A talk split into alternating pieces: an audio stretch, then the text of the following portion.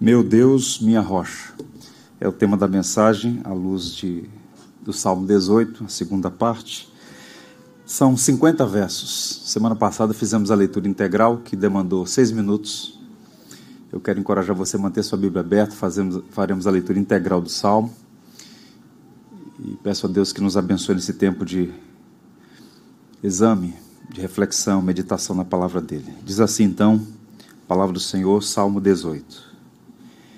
Eu te amo, ó Senhor, força minha. O Senhor é minha, minha rocha, a minha cidadela, o meu libertador, o meu Deus, o meu rochedo em que me refugio, o meu escudo, a força da minha salvação, o meu baluarte. Invoco o Senhor, digno de ser louvado, e serei salvo dos meus inimigos. Laços de morte me cercaram, torrentes de impiedade me impuseram terror. Cadeias infernais me cingiram e tramas de morte me surpreenderam. Na minha angústia invoquei o Senhor, gritei por socorro ao meu Deus. Ele do seu templo ouviu a minha voz e o meu clamor lhe penetrou os ouvidos. Então a terra se abalou e tremeu. Vacilaram também os fundamentos dos montes e se estremeceram porque ele se indignou. Das suas narinas subiu fumaça e fogo devorador, da sua boca. Dele saíram brasas ardentes. Baixou ele os céus e desceu e teve sob os pés densa escuridão. Cavalgava um querubim voou, sim, levando velozmente nas asas do vento. Das trevas fez o manto em que se ocultou. Escuridade de águas e espessas nuvens dos céus eram seu pavilhão. Do resplendor que diante dele havia, as densas nuvens se desfizeram em granizo e brasas chamejantes. Trovejou então o Senhor nos céus o Altíssimo levantou a voz e houve granizo e brasas de fogo. Despediu as suas setas e espalhou os meus inimigos, multiplicou seus raios e os desbaratou. Então se viu o leito das águas e se descobriram os fundamentos do mundo. Pela tua repreensão, Senhor, pelo iroso resfolgar das tuas narinas. Do alto me estendeu ele a mão e me tomou, tirou-me das muitas águas, livrou-me de forte inimigo e dos que me aborreciam pois eram mais poderosos do que eu. Assaltaram-me no dia da minha calamidade, mas o Senhor me serviu de amparo. Trouxe-me para um lugar espaçoso, livrou-me, porque ele se agradou de mim. Retribuiu-me o Senhor, segundo a minha justiça, recompensou-me conforme a pureza das minhas mãos. Pois tenho guardado os caminhos do Senhor e não me apartei perversamente do meu Deus. Porque todos os seus juízos me estão presentes, e não afastei de mim os seus preceitos. Também fui íntegro para com ele me guardei da iniquidade. Daí retribuir-me o Senhor, segundo a minha justiça, conforme a pureza das minhas mãos na sua presença. Para com benigno, benigno te mostras, com íntegro, também íntegro, com puro, puro te mostras, com perverso, inflexível. Porque tu salvas o povo humilde, mas os olhos altivos tu os abates.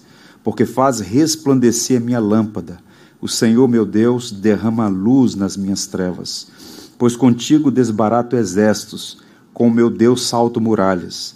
O caminho de Deus é perfeito, a palavra do Senhor é provada. Ele é escudo para todos os que nele se refugiam. Pois quem é Deus, senão o Senhor? E quem é rochedo, senão nosso Deus? O Deus que me revestiu de força e aperfeiçoou meu caminho. Ele deu aos meus pés a ligeireza das costas e me firmou nas minhas alturas. Ele adestrou as minhas mãos para o combate, de sorte que os meus braços vergaram um arco de bronze. Também me deste o escudo da tua salvação. A tua direita me susteve e a tua clemência me engrandeceu. Alargaste os meus passos, o caminho, e os meus pés não vacilaram. Persegui os meus inimigos e os alcancei, e só voltei depois de haver dado cabo deles. Esmaguei-os a tal ponto que não puderam levantar-se, caíram sob meus pés pois de força me cingiste para o combate me submeteste os que se levantaram contra mim. Também puseste em fuga os meus inimigos e os que me odiavam, eu os exterminei. Gritaram por socorro, mas ninguém lhes acudiu. Clamaram ao Senhor, mas ele não respondeu. Então os reduzi a pó ao léu do vento, lancei-os fora como lama das ruas.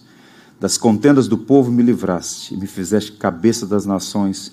Povo que não conheci, me serviu. Bastou-lhe ouvir-me a voz, logo me obedeceu. Os estrangeiros se me mostraram submissos.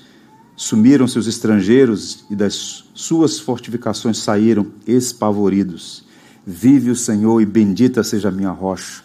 Exaltado seja o Deus da minha salvação, o Deus que por mim tomou vingança e me submeteu aos povos. O Deus que me livrou dos meus inimigos, sim, tu que me exaltaste acima dos meus adversários e me livraste do homem violento. Glorificar-te-ei entre os gentios, ó Senhor, e cantarei louvores ao teu nome. É ele quem dá grandes vitórias ao seu rei e usa de benignidade para com o seu ungido, com Davi e sua posteridade para sempre. Que o Senhor nos abençoe. Na primeira parte da exposição do Salmo 18, fizemos algumas afirmações introdutórias que mostram o caráter peculiar desse salmo. Eu queria rememorar quais são essas singularidades do Salmo 18. A primeira delas é que o Salmo 18 é o mais longo do livro 1. São 50 versos. Consideramos que estamos diante de um salmo que é grande no tamanho e profundo na mensagem. É um salmo de fato muito rico, instrutivo, encorajador. O Salmo 18 é, por natureza, um cântico de ação de graças. Ele expressa devoção e gratidão a Deus. Nós sabemos que Davi tinha profunda afeição pelo Senhor e era grato porque na sua no seu entendimento ele chegou até ali pela boa mão do Senhor. Então ele expressa gratidão pelas vitórias que Deus lhe concedeu no decurso da sua jornada.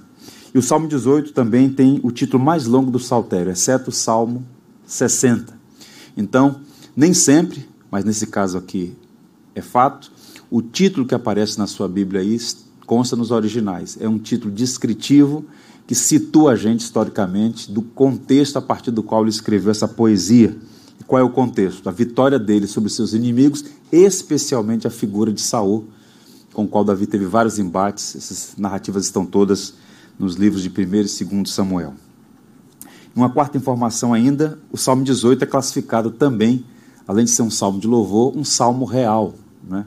em alguma medida até mesmo um salmo messiânico contém elementos temporal, mas vão para além de Davi, razão pela qual o apóstolo Paulo cita o Salmo 18 na carta aos Romanos, porque o que Davi afirmou nesse salmo, pelo menos na passagem que Paulo cita, não era apenas sobre si, mas sobre alguém maior do que ele, o filho de Davi, Jesus.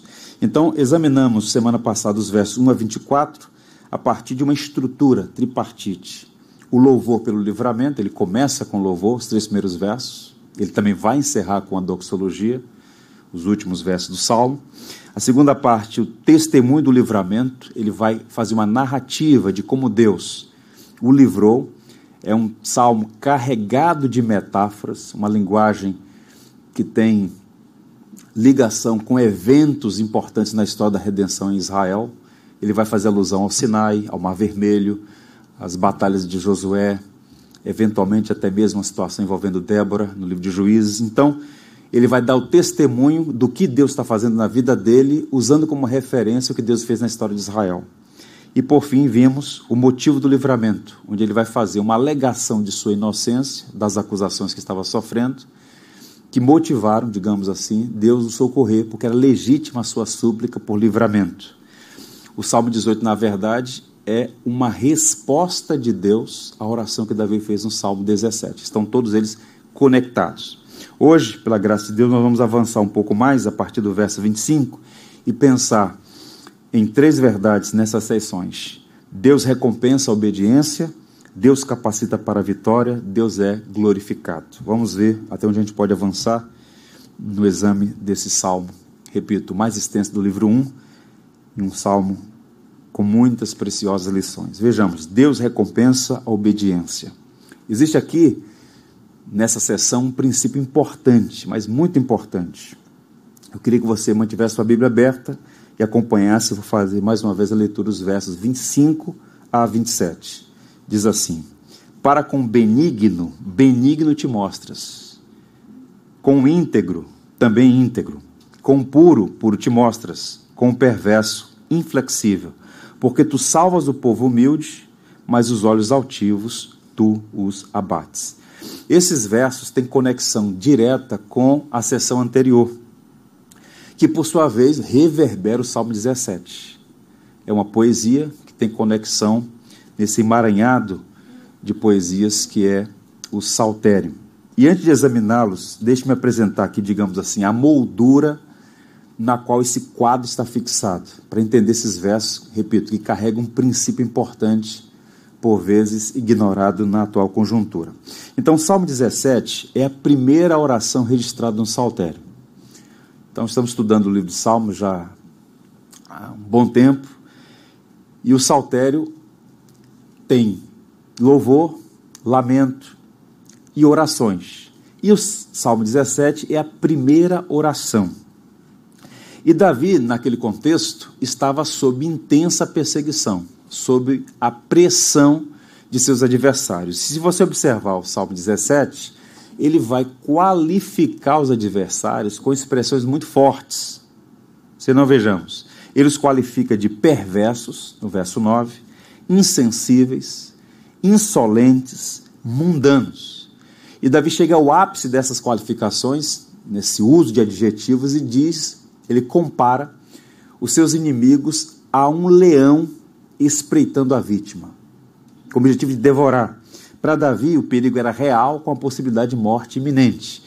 Então, essa situação que Davi viveu, muito provavelmente, se deu num espaço de uns 10 anos, período em que ele viveu no exílio, fugindo de um lado para outro. Então, foi de fato um período de grande provação para Davi. E nas primeiras palavras do Salmo 17, ele apela a Deus por justiça, sob o argumento de que ele é inocente. Nós tratamos aqui que o conceito de inocência de Davi não é conceito pelagiano. Davi não está alegando não ter pecado.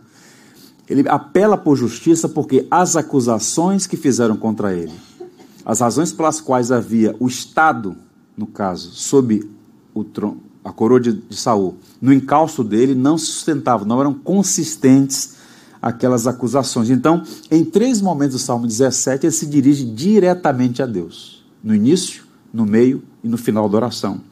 Ouve, Senhor, verso 1, eu te invoco a Deus, e no verso 3 ele diz: Levanta-te, Senhor. Ele está pedindo uma intervenção de Deus, porque já estava no limite das suas energias. Não era um problema que ele administrou por uma semana, por um mês, no mínimo por uma década, ele estava sob pressão. Vejamos. Há no verso 2, ainda fazendo a retrospectiva do Salmo 17, uma oração que resume a situação de Davi. Baixe de tua presença o julgamento a meu respeito. Os teus olhos veem com equidade. Então, o que ele está pedindo? E percebam, Davi era um homem experimentado. Ele não era leviano. Ele tinha conhecimento do Senhor. Então, ele está dizendo o seguinte: o cenário é muito adverso e ele apela a Deus como um juiz. Ele se apresenta, inclusive a linguagem toda é forense. Baixe a tua presença o julgamento. Eu quero que o Senhor emita o veredito, porque os teus olhos veem com equidade. Nós sabemos que os juízes humanos, por vezes, torcem a lei, mas há um Deus que ama a verdade na, no seu coração a sinceridade e que sempre faz um juízo irretocável, verdadeiro. Davi então está apelando a Deus, cujos olhos veem com equidade. E no verso 6 ele resume seu testemunho. Na minha angústia invoquei o Senhor, gritei por socorro.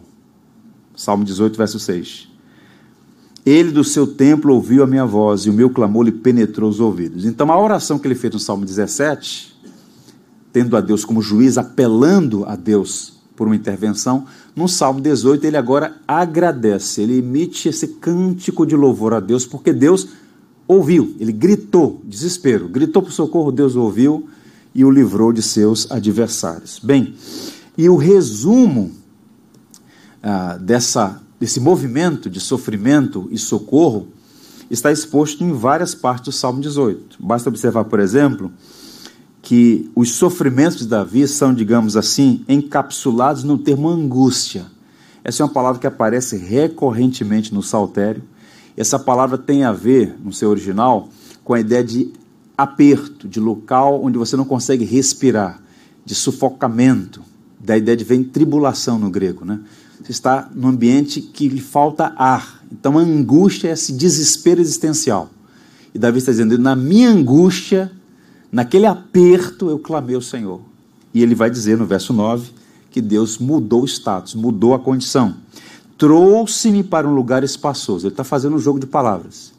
Se angustiado ele estava, sentindo completamente apertado, agora Deus fez uma intervenção e agora ele estava numa situação espaçosa. Livrou-me, e ele dá razão disso, porque ele se agradou de mim. Então, esse livramento acerca do qual Davi dá testemunho, expressa gratidão, está associado à sua obediência. É aqui que a coisa começa a complicar um pouco. Porque em vários momentos do Salmo 18, Davi diz que o Senhor o livrou porque ele era inocente e fiel cumpridor da lei. Ele fala: Tenho guardado os seus preceitos, ando nos seus caminhos, não me associo com homem fraudulento. Ele está fazendo uma defesa da sua conduta. Inclusive, quando examinamos o Salmo 17, eu disse inclusive aos irmãos que o Salmo 17, por ser o primeiro salmo de oração per si, é para nós uma baliza sobre como devemos orar. Oração não é manipular Deus, oração não é uma técnica de alcançar algum benefício. Oração é um meio de graça através do qual nós podemos ter acesso a Deus pelos méritos de Jesus, assistidos pelo seu Espírito, mas a oração precisa ter embasamento, fundamento. E essa é uma geração que desaprendeu a orar, e a gente precisa aprender a orar com os santos, com aqueles que nos antecederam na fé. E Davi, nessa oração, ele vai fazer uma argumentação ele pede intervenção e diz: Senhor, não é justo o que eu estou passando, as acusações são infundadas, e o Senhor é um juiz correto, teus olhos veem com equidade, por isso, venha ao meu encontro, porque o Senhor sabe que eu sou inocente das acusações. E de fato, Deus o ouviu, e esse é o argumento dele. Ele foi ouvido porque Deus ama a verdade, ama a justiça, e no seu tempo, à sua maneira, fez uma intervenção em favor de Davi. Ainda no Salmo 18, na primeira, na primeira sessão, eu queria que você observasse a linguagem que ele usa mais uma vez nos versos 20 e 21. Retribuiu-me, verbo no passado, retribuiu-me o Senhor segundo a minha justiça, recompensou-me conforme a pureza das minhas mãos. No verso 21, tenho guardado os caminhos do Senhor. Portanto, com acusação infundada contra ele, ele argumenta sua inocência, ele tem uma consciência limpa, ele clama por vindicação. E o Salmo 18 é um cântico porque de fato Deus o ouviu. Qual é o problema aqui? É um problema que surge, um aparente problema, que no seu bojo traz um princípio. Eu queria destacar isso nesse primeiro ponto da nossa reflexão. Qual é o problema? Um aparente conflito entre graça e mérito. No entanto, quando a gente vai examinar mais profundamente o texto, é só uma aparente contradição. Vejam, Deus foi gracioso para com Davi ao escolhê-lo. Deus escolheu o menor. Quando Samuel, homem de Deus, profeta, irretocável profeta, foi à casa de Jessé, ele o julgou pela aparência e pela ótica do profeta e sacerdote. Samuel, Davi não seria o rei. Escolheu os melhores do filho de Jessé. E o Senhor disse: Não julgo pela aparência, eu vejo o coração. E pegou lá o menino, o garoto, de entre as malhadas das ovelhas e falou: É esse que vai ser o novo rei de Israel. Então percebam, Deus foi gracioso, não havia mérito. Davi não fez por merecer, Deus soberanamente elegeu Davi. E esse nome tão importante na história da redenção é um tipo, porque é de Davi, vejam como são as coisas. É de Davi e a partir de Davi que o Senhor vai levantar o filho de Davi, o Messias, o Salvador filho de Abraão, filho de Davi. Pois bem, então é graça. Então Deus soberanamente escolheu Davi para ser o rei, cuidou dele durante todo o processo, e dos passos de Belém até o trono de Jerusalém foi a providência que cuidou dele. Agora, qual é o contraponto aqui? Ao mesmo tempo, Davi foi obediente a Deus, manteve em sua integridade a consciência limpa. Ele não pecou contra Saul.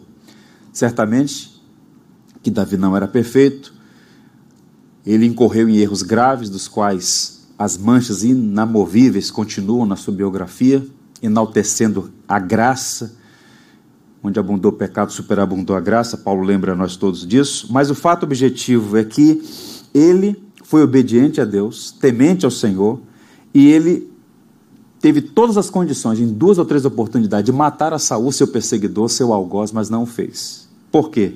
Porque ele foi íntegro. Ele está dizendo: Eu sou acusado de conspirar contra o trono, de conspirar contra o Estado, mas o Senhor sabe que eu jamais planejei tal coisa. As motivações dele eram puras. Então, Davi foi fiel e não atentou contra a vida do rei. Nos versos 23 e 24, ele reitera isso, textualmente, ainda no capítulo 18 do Salmo. Fui íntegro para com ele e me guardei da iniquidade. Daí, consequência, retribuir-me o Senhor segundo a minha justiça, conforme a pureza das minhas mãos na sua presença. Por duas vezes ele usa a linguagem, pureza nas mãos. Davi era um militar, um guerreiro habilidoso. Ele, em outros momentos, se envolveu em situações extremamente complicadas, razão pela qual Deus o proibiu de construir o templo, porque ele tinha sangue nas mãos. Mas nesse caso, ele poderia tranquilamente dizer: Eu sou íntegro, eu não faço parte dessa situação que estou envolvido, dessas acusações. Ele fala de pureza nas mãos. E ele chama a Deus como testemunha dos fatos. Então, observe, os versos 25 a 27 estabelece aqui um princípio. Qual é o princípio? Deus é fiel para com os fiéis. E esse é o ponto que parece contraditório, sobretudo em igrejas como a nossa, que são herdeiras da tradição protestante barra reformada, que enaltecem tanto a graça. A salvação pela graça somente. Nada do que o homem faz pode torná-lo merecedor. As nossas obras, elas atestam, dão autenticidade à nossa salvação, mas a salvação é tão somente e exclusivamente pelaquilo que Jesus realizou na cruz do Calvário. Seu sangue, seu sacrifício perfeito, suficiente, exclusivo, definitivo. Agora observe.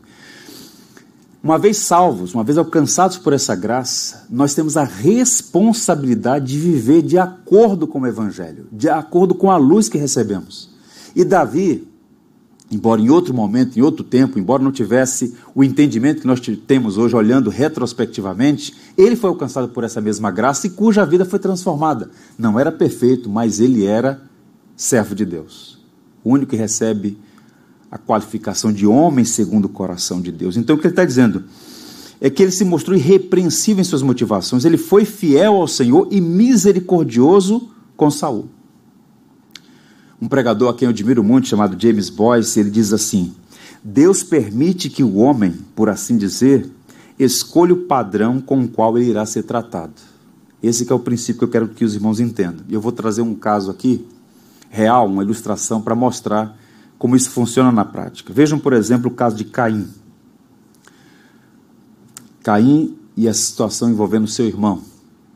Caim ficou irado com Deus porque a sua oferta foi rejeitada ao passo que a do seu irmão foi aceita. Está lá nas primeiras páginas do livro de Gênesis. E o Senhor veio ao encontro de Caim e, como um pastor, o advertiu. É interessante. Deus fez com Caim o que fez com Adão. Foi ao seu encontro, ele fez perguntas. Veja a pedagogia de Deus. E qual foi a pergunta que Deus fez diretamente a Caim? O Senhor disse a Caim: Por que, é que você está furioso? Por que se transtornou o teu rosto? Agora o princípio. Se você fizer o bem, não será aceito? Mas se não o fizer, saiba que o pecado o ameaça à porta.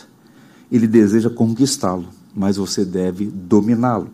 Ele não deu ouvidos, coração perverso, coração mau, por inveja matou o próprio irmão, no ambiente de culto. Logo após terem trazido ao Senhor as suas oferendas. Ele foi punido por isso. Então, à luz dessas verdades, ouçam agora o que Davi está dizendo aqui, do princípio. Para, o para com benigno, benigno te mostras. Com íntegro, também íntegro. Com puro, puro te mostras. Com perverso, inflexível. Porque tu salvas o povo humilde, mas os olhos altivos tu os abates. É bem verdade que há situações exceções em que o justo pode passar por sofrimentos e injustiças. Veja o caso, por exemplo, de Jó, que é um, um símbolo disso. Por outro lado, existem homens maus e perversos que prosperam enquanto zombam de Deus. Essa foi a crise de Asaf, Salmo 73. Eu disse aos irmãos, e reitero aqui, que no mundo caído, fora do jardim, no contexto no qual nós vivemos, nós encontramos Herodes na festa e João na prisão. Ou seja, injustiças. Mas o fato objetivo e o princípio geral é que Deus abençoa o justo, Deus honra os fiéis, Deus faz prosperar o obediente e transtorna o caminho do ímpio. Esse é o ensino do primeiro salmo das Escrituras. Dois caminhos, dois homens, dois destinos, o justo e o ímpio.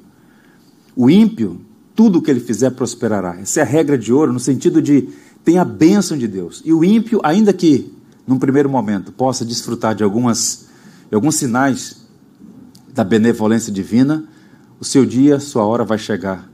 Porque Deus não se deixa escarnecer, o que o homem planta, ele colhe. Então, Davi está dizendo que foi abençoado, Deus o ouviu, por graça primariamente, mas Deus viu nele um homem justo, íntegro, no caso relacionado a Saul e seus adversários, dos quais ele sofreu agudas injustas acusações. O que, é que significa isso para nós aqui, tentando fazer algumas aplicações? Pelo menos duas coisas que a gente precisa trazer à memória. A primeira delas, a graça de Deus não anula a responsabilidade moral de viver de acordo com o Evangelho, ou na palavra de Paulo, de modo digno do Evangelho. Reitero que a salvação é pela graça somente, os dons de Deus são imerecidos, ao mesmo tempo, a sua graça não isenta o homem de responder com obediência e ter uma vida ética que glorifique a Deus. Boas obras não salvam, mas revelam os salvos. E Deus recompensa a obediência. Os puros verão a Deus, disse Jesus. Ou seja, o salvo ele tem que exibir o caráter de Cristo, ele tem que ornar a doutrina pelo testemunho. Então, esse é um princípio importante que a gente precisa trazer à memória. Paulo vai dizer o seguinte aos Coríntios: como cooperadores de Deus, insistimos com vocês para não receber em vão a graça de Deus. Paulo está falando, Paulo, pregador da graça, que a graça que salva é a graça que transforma e é uma, um perigo para a alma, com implicações eternas, receber a graça de Deus em vão. E o que seria receber a graça de Deus em vão? O alto engano achar que está salvo quando na verdade está perdido, porque a graça que salva ela transforma. Não é um salto prodigioso da noite para o dia, mas como diz o sábio, a vereda do justo é como a luz da aurora que vai brilhando mais e mais até ser dia perfeito.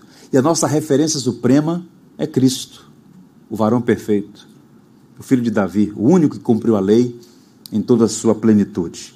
A segunda aplicação é essa.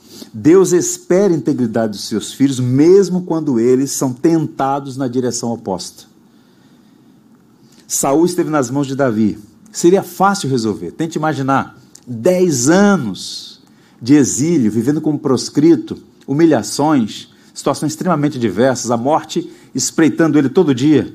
E seus amigos o tentaram. Ele tinha lá aqueles valentes que com ele conviveu durante todo aquele período de tensão, e ele recebeu a sugestão de matar Saul.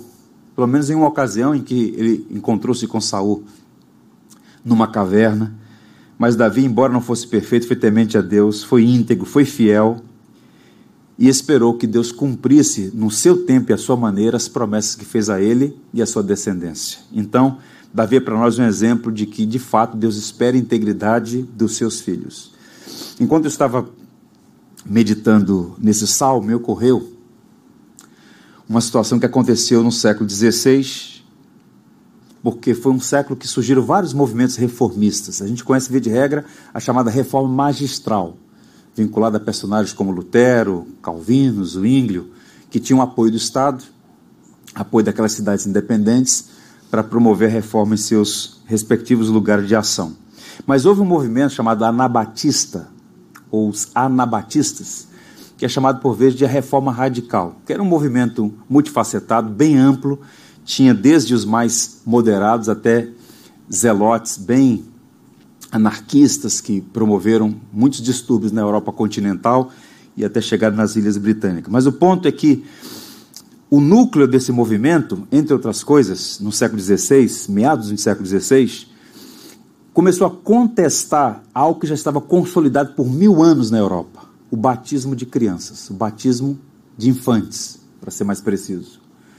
Então eles foram chamados, esse é um estigma, uma pecha, um xingamento de anabatistas, rebatizadores, porque já tinha ali um embrião, baseado no Novo Testamento, e o conceito de igreja regenerada. O batismo deve ser precedido por uma pública profissão de fé. Eles contestaram, por exemplo, aquela conexão entre Estado e igreja. Muito dessa influência anabatista se percebe, por exemplo, nos batistas que surgem nos séculos posterior, século XVII, início do século XVII. Bem, e eles foram duramente perseguidos, mas perseguidos por católicos e por protestantes. Reformados têm essa nódoa de terem perseguido, e muitos deles consentido e até tiveram envolvimento com a morte de irmãos anabatistas. Bem, há um homem chamado Dick Williams, um irmão anabatista, que foi perseguido por causa da sua fé. Então, as autoridades católicas de Zurique ordenaram a perseguição dele e ele então está fugindo, o lago congelado, ali na região da Holanda já, ele já tinha ido para a Holanda, e para ser preciso, no dia 16 de maio de 1569, ordenaram a captura dele. Enquanto os algozes estavam no encalço dele, ele atravessou um lago congelado e o algoz que estava já no encalço caiu. Aquela película fina de gelo quebrou e então ele estava dando aquele espaço para fugir. Ele viu o homem na iminência de morrer congelado. Ele veio e socorreu. E quando ele socorre, o homem que estava para perseguir ficou comovido com a atitude dele. Mas do outro lado, na margem do lago, os outros oficiais então determinaram a prisão dele e ele foi sentenciado a morrer queimado numa fogueira. É um quadro belíssimo no sentido de mostrar essa atitude. Então percebam, capturando aqui. Esse irmão chamado Dick, um holandês que vivia em Zurique, na atitude de salvar um detrator, de salvar um adversário, digamos assim, um algoz, ele demonstra esse nível de integridade, esse nível de caráter moldado pelo Evangelho, de socorrer o inimigo, de literalmente amar o perseguidor. E isso lhe custou a própria vida, porque ao socorrer, o seu perseguidor, ele foi capturado e experimentou a morte horrenda por uh, morte na fogueira. E as últimas palavras dele registradas: Ó Senhor, meu Deus, minha esperança. Tem um quadro belíssimo de um artista holandês chamado Jan Lukin, O Espelho dos Mártires, que mostra essa cena comovente. Então, qual é o ponto aqui? Deus espera que seus filhos vivam uma vida íntegra, embora por vezes, devemos reconhecer isso, o preço seja altíssimo. E a pergunta que tem que ser feita é: até quando ou até quanto estamos dispostos a pagar para manter o nosso testemunho do Evangelho, a nossa integridade diante de Deus, a consciência limpa? O profeta Miquel diz assim: Ele te declarou ao homem o que é bom, o que é que o Senhor pede de ti senão que pratiques a justiça e ames a benignidade e andes humildemente com teu Deus. Isso que o Senhor requer de nós: justiça, bondade, humildade, virtudes que nós não temos em nós mesmos capacidade de cultivá-las, por sermos filhos de Adão e ainda carregarmos os resíduos da velha natureza. Razão pela qual no verso 28 tem uma das expressões que eu mais amo no saltério, escrita por Davi nesse contexto, você observar o verso 28, ele diz assim: O Senhor, meu Deus, derrama luz nas minhas trevas. Que coisa linda. Está aqui uma oração que a gente precisa fazer todo dia: Senhor, derrama luz nas minhas trevas. No contexto imediato, é possível que Davi esteja falando aqui sobre direção. Então você está perseguido, sob pressão, é comum enfraquecimento da memória e embaçamento da visão. Então, Senhor, derrama luz nas minhas trevas, me dê direção.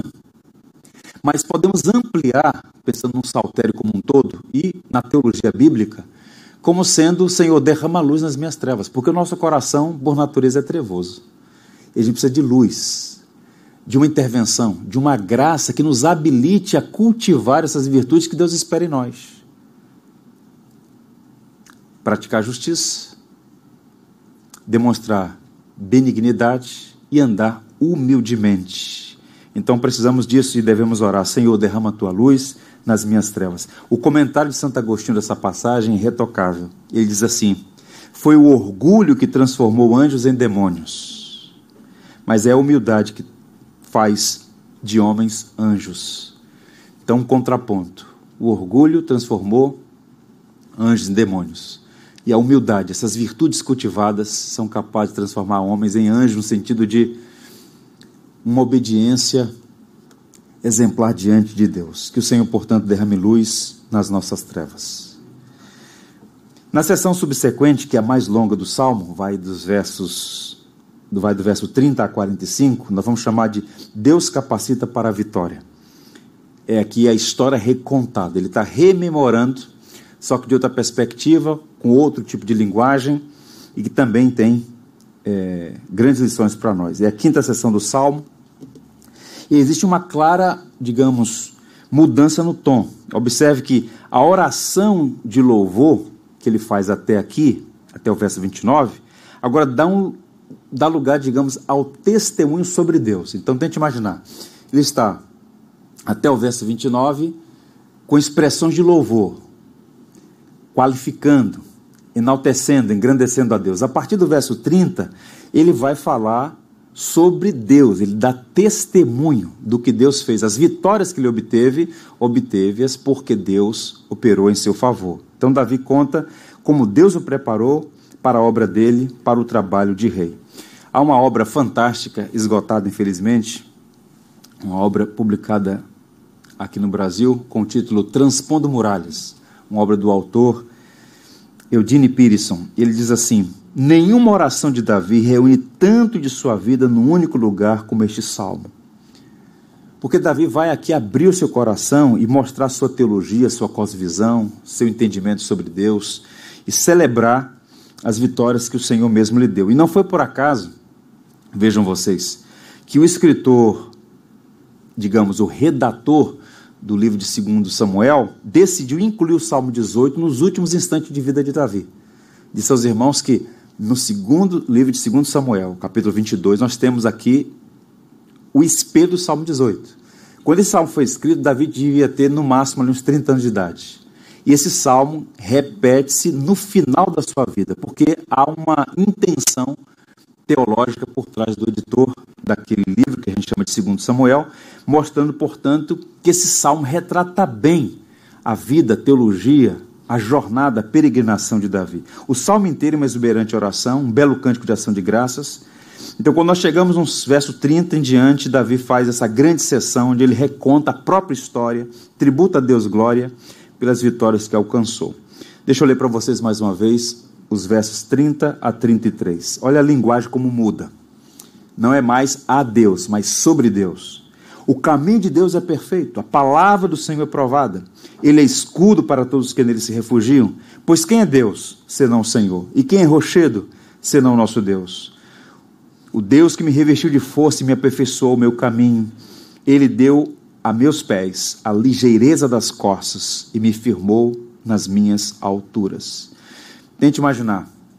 Ele está fazendo aqui uma observação da sua timeline aí, digamos, no alto de uma rocha, olhando o quadro todo, olhando a linha do tempo. Então ele está usando a linguagem no passado. Estava em angústia, mas agora algo aconteceu.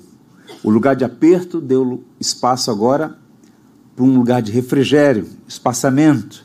O Senhor derramou luz nas trevas de Davi. O homem que lamentou estar encurralado agora estava livre daquelas pressões todas.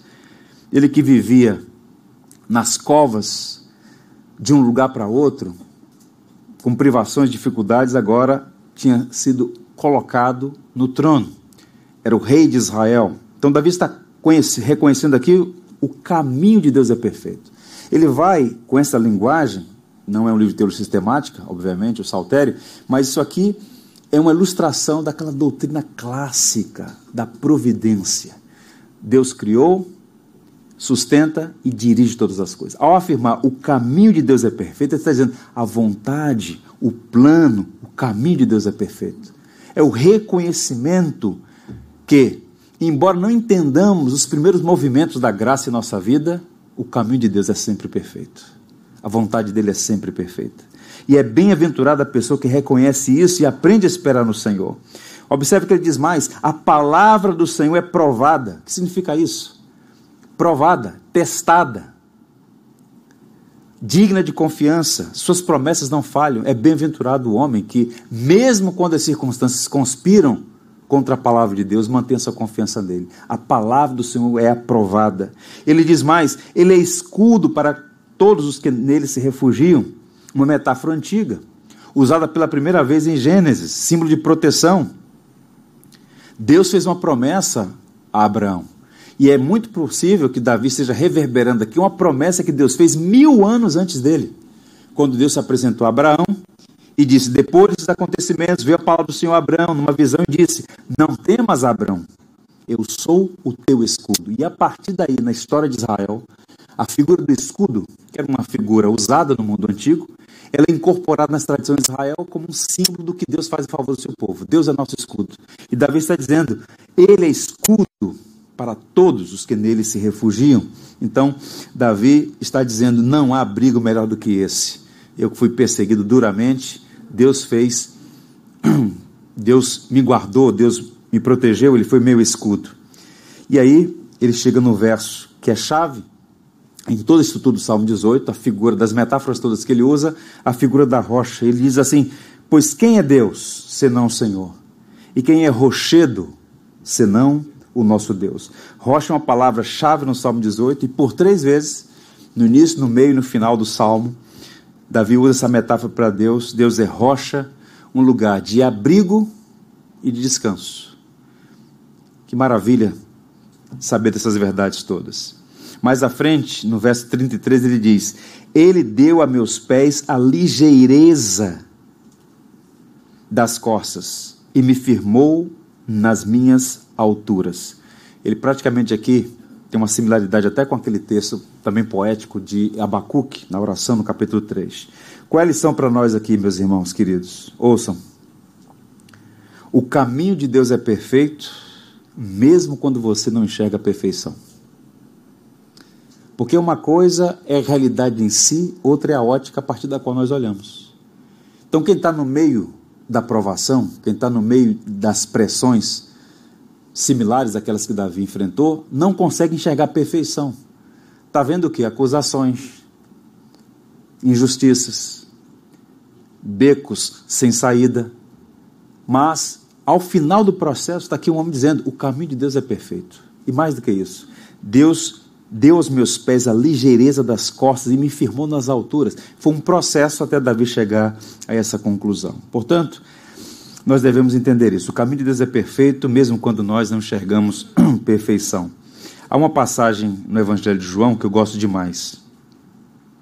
João 13, 7. Quando Jesus interpele Pedro, que se recusou a deixá-lo lavar os seus pés, Pedro, não, não, eu não sou digno. Você não vai lavar os meus pés. E o Senhor Jesus disse: ah, Se eu não te lavar os seus pés, você não tem parte comigo. E aí Pedro, do jeito que era, disse: Então pode lavar os pés, as mãos, a cabeça. Literalmente ele disse isso: Pode lavar o corpo inteiro. E Jesus: Não, por hora é só os pés. E aí Jesus diz algo a mais a Pedro: Você não compreende agora o que eu estou lhe fazendo. Mais tarde, porém, entenderá. É assim que Deus por vezes age na nossa vida. No momento, você não vai entender. E é bom que não entenda mais à frente entenderá. Davi não recebeu todas as informações no dia que ele foi ungido por Jessé, por Samuel, lá atrás, ainda um garoto. Ele não recebeu todas as informações nos desertos fugindo de Saul. Processualmente, ele foi tendo uma visão ampliada. E a partir do que ele sabia de Deus, pôde mais e mais confiar no Senhor e dizer: o caminho de Deus é perfeito. Ele me deu ligeireza nos pés e me colocou nas alturas. O caminho de Deus é perfeito. Que maravilha. Um autor que eu também aprecio muito disse assim, fazendo um retrato desse cenário geral. Vou ler para vocês. Ouçam. O que Deus fazia durante os anos difíceis do reinado de Saul? Dentre outras coisas, estava disciplinando o seu povo por haver se precipitado e coroado Saul para ser seu rei. Em sua longanimidade também estava dando a Saul a oportunidade de se arrepender. Ao mesmo tempo capacitava Davi para os anos que serviria ao Senhor como rei. Deus gasta tempo preparando os seus servos. As lições que Davi aprendeu sobre si mesmo e sobre Deus durante aqueles anos de exílio ajudaram a transformá-lo no homem que veio a ser. Então percebam, é no meio dessas provações, desses desertos, das perguntas sem resposta, das aflições, dos apertos, das covas, dos exílios, que Deus vai moldando a nossa vida à imagem de seu Filho Jesus Cristo. Deus vai descascando o velho homem que é em nós. Por isso, que Spurgeon dizia que provações, em alguma medida, são bênçãos disfarçadas se elas nos moldam a Cristo, se elas nos transformam de glória em glória. Há muitas imagens na poesia que indicam como Deus preparou Davi para as vitórias. E a partir, eu vou fazer um retornar aqui no verso 28 e apenas pontuar aqui quais são essas metáforas e fazer alguns recortes aplicativos rápidos. Vejam. Verso 28, ele diz assim: Fazes resplandecer a minha lâmpada. Uma figura de linguagem aqui para a graça de Deus. Então a graça de Deus não apenas preservou Davi no exílio, ao mesmo tempo preparou a família a dinastia. E o ápice da história de Davi é Jesus, filho de Davi. Você pega o livro de Mateus, como é que começa lá? Genealogia de Jesus, filho de Abraão, filho de Davi. Então, não era simplesmente poupar um homem, era sustentar um projeto redentivo maior do que Davi. Ou como diz o último livro da Bíblia, quem é Jesus? Ele diz: Eu sou a raiz e a geração de Davi. Que mistério. Ao mesmo tempo, Jesus é o criador de Davi, e ao mesmo tempo é descendente de Davi. O Cristo, que é plenamente divino e plenamente humano. O que Jesus disse sobre Abraão pode dizer sobre Davi. Antes que Abraão existisse, eu sou. Antes que Davi existisse, eu sou. Esse que é antes de Davi, também é filho de Davi. Que mistério. O pleno Deus, pleno homem, o Verbo encarnado. Então, lâmpada aqui significa que Deus o preservou no exílio, com a sua graça, e manteve a sua promessa de fazer da sua família, da sua dinastia, esse projeto que culmina na pessoa de Jesus. Maravilhoso saber disso. Vejam agora, ele diz ainda: Pois contigo desbarato exércitos, com meu Deus salto muralhas. Essa é outra imagem muito forte. Davi está pintando aqui um retrato 3 por 4 Alguém disse assim: Davi correndo, chegando uma muralha de pedra e sem vacilar, saltando-a e seguindo o seu caminho, correndo em direção a Golias, correndo de Saul, buscando a Deus, encontrando-se com Jonatas, cercado de ovelhas perdidas, não importa o motivo, sempre correndo e transpondo os obstáculos. Então ele fala sobre isso. Contigo eu salto muralhas. Ele está falando sobre como Deus o tratou, o preparou para as lutas pelas quais ele passou. A partir do verso 32, uma nova série de metáforas. O Deus que me revestiu de força e aperfeiçoou o meu caminho, ele deu a meus pés a ligeireza das costas e me firmou nas minhas alturas. Ele adestrou as minhas mãos para o combate, de sorte que os meus pés vergaram um arco de bronze. Vejam os termos físicos. Tente imaginar é um homem forte, valoroso, corajoso, viril, enérgico, firme nos propósitos pelos quais a providência estava dirigindo a sua vida. E ele vai usar aqui as linguagens. Primeiro, os pés, deu aos pés ligeireza. Segundo, as mãos, adestrou as mãos para o combate, verso 34. Terceiro, os braços, braços podem dobrar um arco de bronze, era alguém forte. Quatro, na Bíblia área, por exemplo, fala pés, mas não é a palavra original mais adequada. A NVI traduz por tornozelos. Vou ler na linguagem NVI. Deixaste livre o meu caminho para que não se torçam os meus tornozelos. Davi está falando, portanto, de pés ligeiros, mãos adestradas, braços fortes, e tornozelos estáveis, para não torcer. Ele está falando do cuidado que Deus teve com ele. Davi está reconhecendo que recebeu força, habilidade, velocidade, estabilidade. Essa, esse bloco inteiro é sobre as vitórias que Deus estava concedendo a ele naquele quadro geral. E observe os versos 35 a 36. Davi reconhece que é graça. Também me deste o escudo da tua salvação, a tua direita me susteve, e a tua clemência me engrandeceu. Alargaste os meus passos o caminho, e os meus pés não vacilaram. Ele fala de força nas mãos, ligeireza nos pés, coragem nos combates, habilidade no uso de armas, tudo isso seria inútil sem a graça de Deus. Por isso ele reconhece: a tua clemência me engrandeceu. O, na, o cronista diz assim: e Davi era bem sucedido em todos os seus caminhos, e o Senhor era com ele. Ele foi bem sucedido porque o Senhor era com ele. E aqui um princípio uma aplicação para nós. Na vida de Davi, a gente encontra uma sinergia que é vital para nós. Se você perder isso de vista, terá dificuldades na sua caminhada. Essa sinergia, quero dizer, ela é vital. Qual é a sinergia? Oração e trabalho. Oração sem trabalho é assedia, é preguiça paralisante. Trabalho sem oração é presunção, é arrogância com verniz de coragem. Então temos que ter oração e trabalho. É uma máxima antiga. Não se sabe quem elaborou isso, mas o ora et labora. Ore como se tudo dependesse de Deus e trabalhe como se tudo dependesse de você. Então, Davi é habilidoso, ele é diligente, ele é articulado, ele é perspicaz, ele não come o pão da preguiça, mas ao mesmo tempo ele entende que é a mão da providência, a graça de Deus, o Senhor me deu ligeireza nos pés, fortaleceu as minhas mãos, meus tornozelos, inclusive, me colocou no lugar alto. Foi o Senhor que me abençoou. E a aplicação última nessa manhã. Seja diligente no cumprimento da sua vocação. Guarde-se no seu coração. Seja diligente no cumprimento da sua vocação. Faça planos de trabalho com excelência. Jamais se esqueça que Deus é a fonte de toda a bênção. Se o Senhor edificar a casa, em vão trabalham os que a edificam.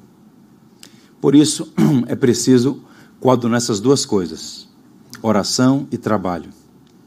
A soberania de Deus e a responsabilidade humana, como as duas barras da linha do trem. Estão juntas, em alguma medida separadas. Soberania e responsabilidade humana. Os versos 37 a 45 são pesados demais.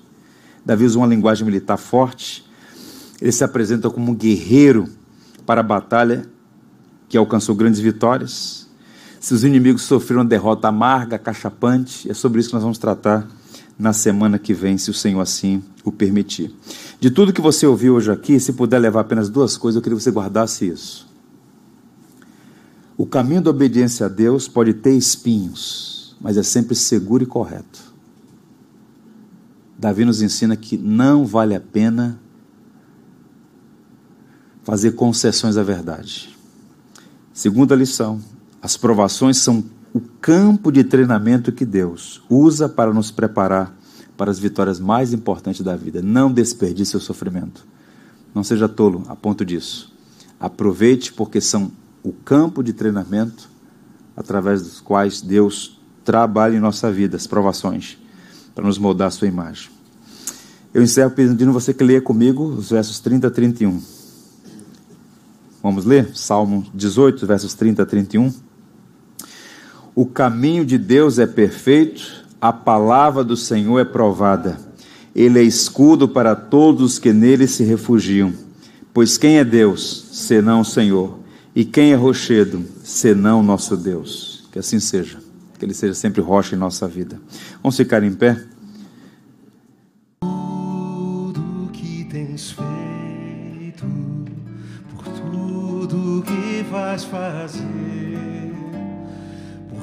Tuas promessas e tudo que és, eu quero te agradecer com todo o meu ser. agradeço, meu Senhor.